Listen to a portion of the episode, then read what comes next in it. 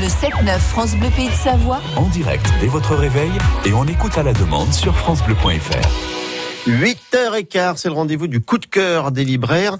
Coup de cœur que je suis allé chercher à Morzine, à la librairie Passaquin. Dans la famille Passaquin, je voudrais le fils, Jean-Christophe. Et quand je lui ai demandé de partager son coup de cœur du moment, il m'a sans hésiter emmené devant le rayon livre de montagne de sa librairie. Voilà, on a un gros rayon rouge, nous, hein. donc euh, Guérin-Paulsen, les éditions Guérin-Paulsen qui sont normalement basées à Paris, et euh, on en vend pas mal ici à Morzine. Ouais, Paulsen est à Paris, mais Guérin est à Chamonix. Voilà, Guérin est à Chamonix, c'est vrai. Et là, quand on tombe sur ces livres rouges, on sait qu'on est dans la montagne.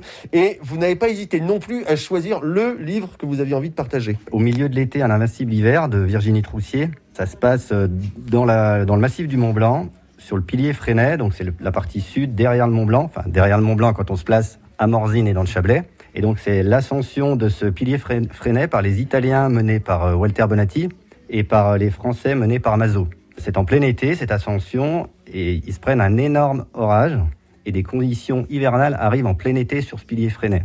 Et ça se passe très très mal.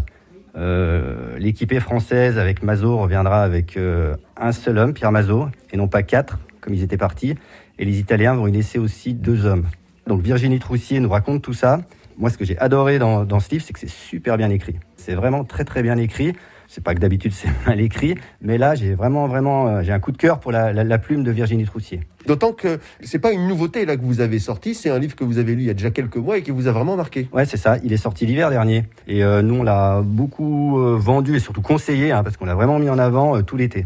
Vous lisez des livres de montagne, mais est-ce que vous pratiquez la montagne? Oui, oui, oui. Bah, moi, je suis moi-même moniteur de ski. J'ai enseigné euh, à l'école de ski de Morzine jusqu'à il y a 5-6 ans en saison complète. Maintenant, je fréquente plus la montagne, euh, à l'école de ski un tout petit peu, mais surtout en, en randonnée, en peau de phoque. Et il vous arrive de passer des nuits en refuge? Ça m'est arrivé euh, il y a un moment, mais j'aime bien descendre chez moi.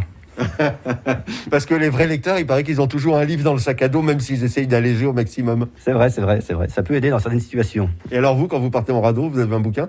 Je pourrais, je devrais peut-être, mais non, non, j'ai pas ça dans mon sac à dos, même si j'ai pas mal de choses. Bon, alors le coup de cœur, allez, je le rappelle, c'est donc chez Guérin-Paulsen, au milieu de l'été, un invincible hiver de Virginie Troussier. Merci beaucoup Jean-Christophe. Ben, merci à vous d'être venu nous visiter et puis euh, à une prochaine fois, j'espère.